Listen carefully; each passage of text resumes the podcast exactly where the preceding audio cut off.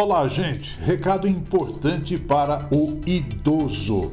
A partir de que idade o idoso pode andar de graça no ônibus? Preste atenção.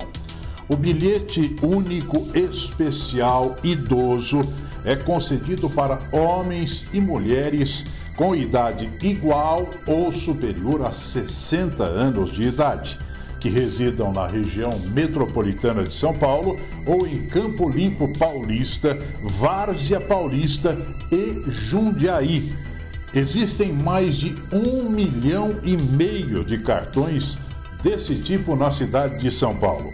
O idoso deve solicitar o bilhete único especial nas subprefeituras ou no posto de atendimento central da SP Trans, na Rua Boa Vista 274 e nos terminais Pirituba e Santo Amaro.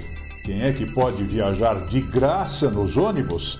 Idosos, homens ou mulheres com idade igual ou superior a 60 anos de idade.